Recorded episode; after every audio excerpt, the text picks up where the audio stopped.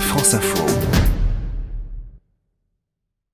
Il y a 50 ans, jour pour jour, un homme se posait sur la Lune. Un événement diffusé en direct dans le monde entier et qui a fait naître un certain nombre de vocations, dont celle de Bertrand Picard, explorateur, et de Claudie Aignoret, astronaute. Le soir du premier pas sur la Lune, j'habitais en Floride, mais c'est pas ce jour-là qui m'a marqué le plus. C'était du décollage d'Apollo 11, auquel Werner von Braun m'avait invité euh, sur place à Cap Kennedy. C'est ce jour-là qui a changé ma vie. Je me suis promis de devenir un explorateur.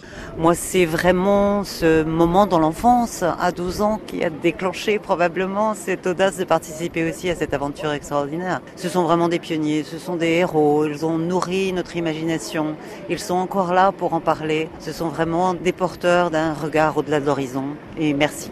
Est-ce que c'était une aventure risquée? Oui, bien sûr, il y avait un, risque qui était euh, assumé. Il y aura bien sûr un retour sur la Lune, cette fois dans des infrastructures permanentes pour y vivre et y travailler. C'est-à-dire que ça n'est plus des visites exploratoires comme ça l'était il y a 50 ans. Moi, à l'Agence spatiale européenne, je travaille sur cette idée de faire village sur la Lune, d'y aller ensemble dans la coopération multilatérale. Et voilà, moi, c'est ça qui me donne cette vision pour l'avenir plutôt qu'une compétition où chacun resterait isolé uniquement pour partir à une conquête euh, nationale.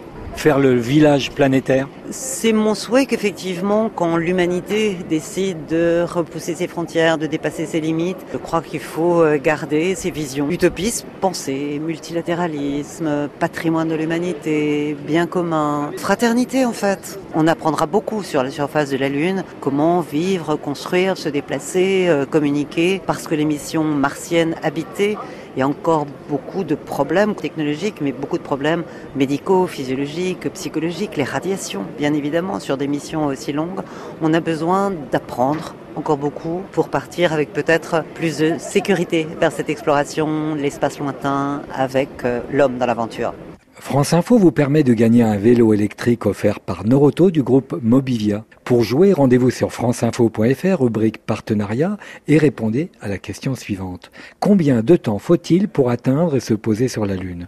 Un jour, trois jours ou une semaine? En participant à ce concours tout l'été, la compagnie Air France vous offre la possibilité de gagner un vol exceptionnel en apesanteur dans l'Airbus d'entraînement des astronautes.